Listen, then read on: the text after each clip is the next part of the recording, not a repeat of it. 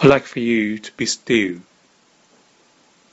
Let me talk to you with a silence, as bright as a lamp sipping with the rain. I like the night with stillness and constellations.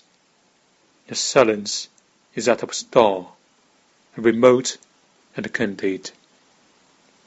I like for you to be still. It is as though you were absent, distant and full of sorrow, as though you had died. But with then one smile enough. And I'm happy, happy that's not true.